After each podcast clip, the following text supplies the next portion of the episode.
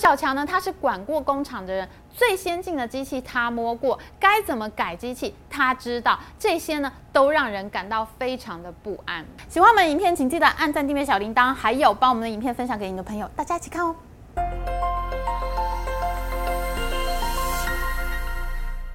Hello，大家好，我是 Amy。在之前的半导体争霸战系列影片里面呢，我们用了两集影片来讨论台积电最强厂长刘小强出走深圳的消息。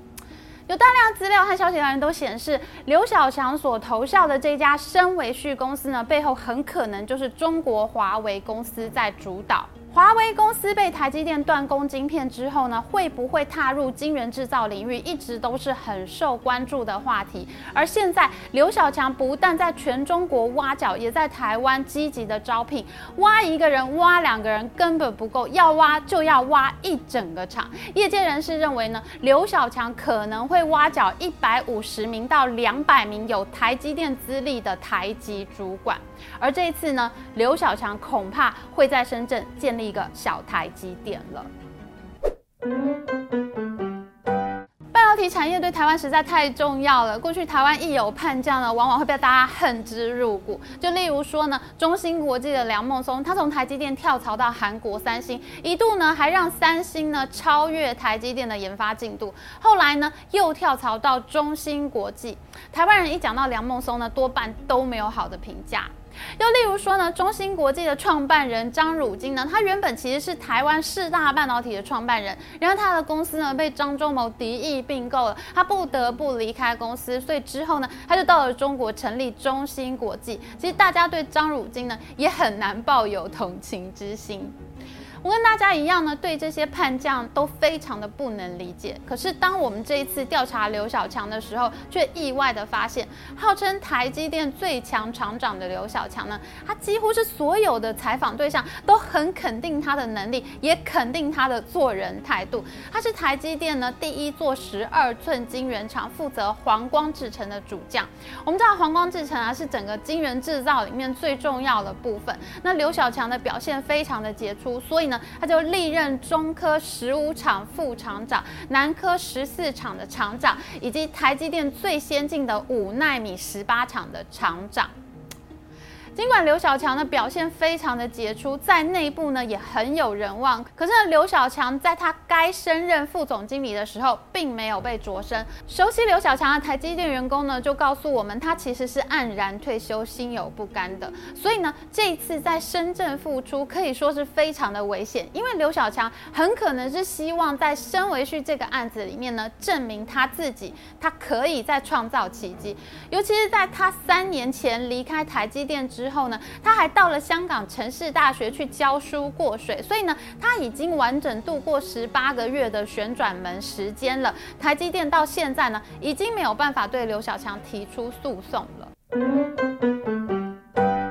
过去十年来，台湾半导体人才被中国挖角最重要的几次呢，就包括台积电的梁孟松，他先跳槽韩国三星，再跳槽中国中芯国际。另外呢，就是台湾华亚科前董事长高启全呢，他从华亚科和南亚科带走了台湾的记忆体人才，分别到了长江存储和长兴存储这两家公司。在梁孟松和高启全之外呢，还有联电的陈振坤，他带人跳槽到福建晋华，以及蒋尚。亿呢？台积电的蒋爸蒋尚义，他率众跳槽到武汉红星。在这些集体跳槽事件里面呢，其中最具规模也最有成效的是高启权，因为他真的挖了很多干将，就包括前南亚科的副总经理施能煌，还有前联电的执行长孙世伟。高启全一次挖到了一百五十到两百名之间的台籍干部，而且你看，还有像施能煌、孙世伟这样高层的人士，这也让中国的投资方了解到，其实挖一个人、挖两个人是永远不可能营运好一个半导体厂的。你要挖，你就要挖一整个工厂过来。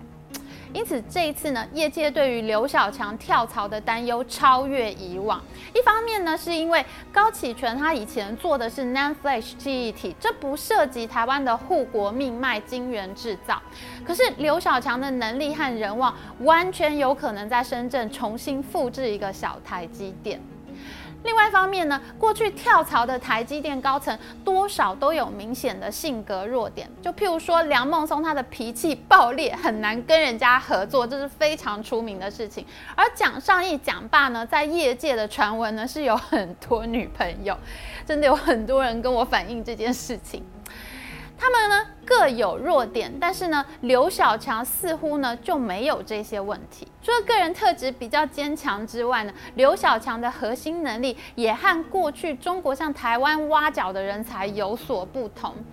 半导体资深人士呢都忧心忡忡，有不少人认为挖角刘小强的后果会比梁孟松和蒋尚义更为严重。因为呢，台积电不只是研发厉害，它的工厂现场也非常强。梁孟松和蒋尚义呢，他们都是技术研发人才，针对先进的技术进行突破的。然而，即使是发展出更先进的制造技术，如果这个技术不能够在工厂里面被量产出来，它也就不是什么有杀伤力。的技术，譬如说很有名，我们知道的韩国的三星集团，号称他们有四纳米的晶圆制造的制程，可是呢，三星帮高通代工的 Snapdragon Edge One。晶片呢？它的良率竟然只有百分之三十五，是台积电四纳米制成的一半良率。你买两片晶圆，台积电只要买一片就可以，你的成本一定是爆表的。那像这样的制程呢，就是在量产上有问题的制程，对于公司的实际业务根本就没有帮助。你当然然可以宣称你有这个技术，但是你根本就做不出来，这个就是三星的悲剧。所以呢，一个技术能够在工厂里面被量产出来也是非常重要的。这一点呢，我们在半导体争霸战的第十五集已经详细讨论过，还没看过的人可以回去复习哦。刘小强的可怕就在于他是台积电最强厂长。它有能让技术量产的能力。事实上，晶圆制造的现场是非常重要的。譬如说，虽然三星和台积电都能够买得到 EUV，但是呢，为什么台积电的良率就是比三星好呢？其实业界人士告诉我们啊，各个工厂一拿到机器设备以后呢，大家都会开始自行改装。每家公司都有非常独特的调整机器的秘诀，让晶片制造出来的良率呢会更好。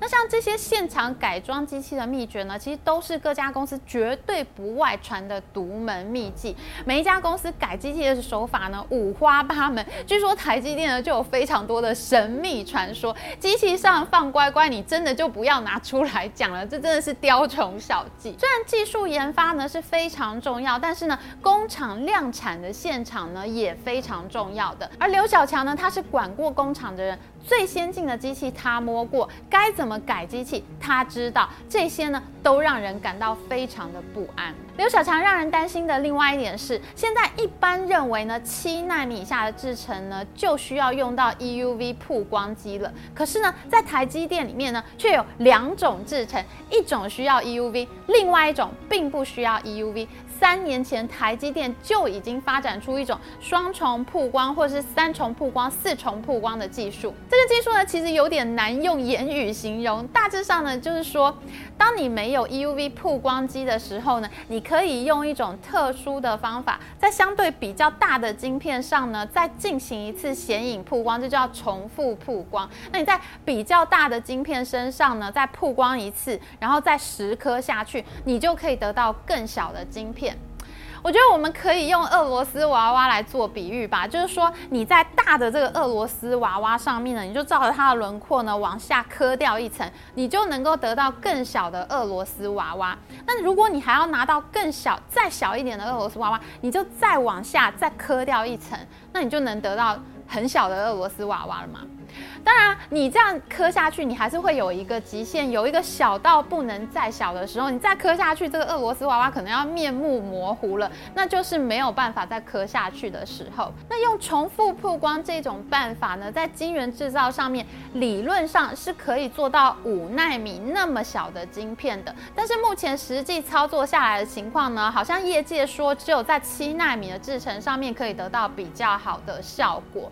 那么这种重复曝光的办法呢，并不需要 EUV 曝光机，用 DUV 机呢就可以做得出来了。只是呢，它的工序就比较多，比较复杂，那你的良率呢就一定会下降的。那像是最近几天呢，大消息就是中芯国际传出它的七纳米制程已经量产的消息。那其实业界很多人都认为呢，中芯国际所采取的技术就是学台积电的重复曝光办法，所以呢，很多业者也就不客气的直接指出，中芯做出来良率多少才是重点啦。因为呢，这种制成的工序非常复杂，你的良率呢很可能就会变得非常的低落。那当然，这种批评呢还是有一定的道理的。那么现在问题是，帮中芯做出七纳米制程的是技术研发的梁孟松，可是台积电最强厂长刘小强，他虽然不是技术出身，他是个管工厂的高手，但是刘小强在工厂里面，他就会做这种不需要 EUV 机的七纳米制程。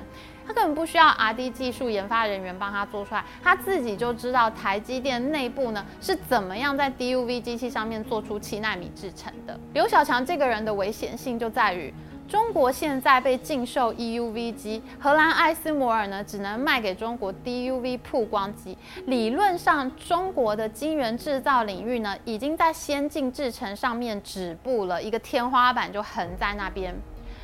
可是呢，刘小强的跳槽呢，就很可能会让这件事情有所改变。我们用三集影片来谈深圳深维旭这家公司的危险性。我们想在最后帮大家做一个总结整理。首先，深维旭这家公司很可能是中国华为公司所主导的晶圆制造厂。华为这家公司绝对不可以小觑，他们是一个马景涛性格，随时都在幻想悲剧，全身忧患意识的强大公司。你绝对不要小看华为。第二点，华为目前很可能掌握了两家晶圆制造公司，也就是鹏芯维和深维旭。鹏芯维现在有蒋尚义从台积电带到武汉红星的部分研发人员，深维旭呢，则是挖角了台湾最强厂长刘小强坐镇。蒋爸的人马有研发能力，刘小强则是有能力号召一百五十到两百名台籍员工，真正能够把先进技术在工厂内部落实做到量产的人。虽然中国公司的习惯呢是让多只马匹在同一个赛道上面比赛，让好几个做相同业务的公司呢互相竞争呢，增加彼此的危机感和斗争性。暂时呢，短期之内，我认为两家公司合并的机会并不高。华为很有可能他心里在想的就是让这两家公司去跑去竞争，那让他们之间呢产生危机感。可是，一旦这两家公司能够整合起来的时候呢，你就会看到有一家公司同时拥有蒋霸人马的研发能力，也拥有刘小强为主的量产能力。那这样的威胁，绝对是台湾社会必须要戒慎恐惧的。好，我们针对台积电最强厂长的调查报道呢，还会继续做下去的。如果有任何新的发展呢，我们都会立即制作影片向大家报告。那就请大家要继续追剧喽。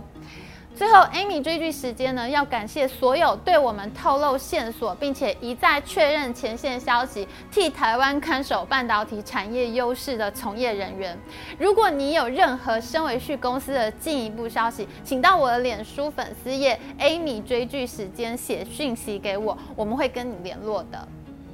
喜欢我们的影片，请记得帮我们按赞，还有记得要按订阅频道加开启小铃铛。我们下次再见哦。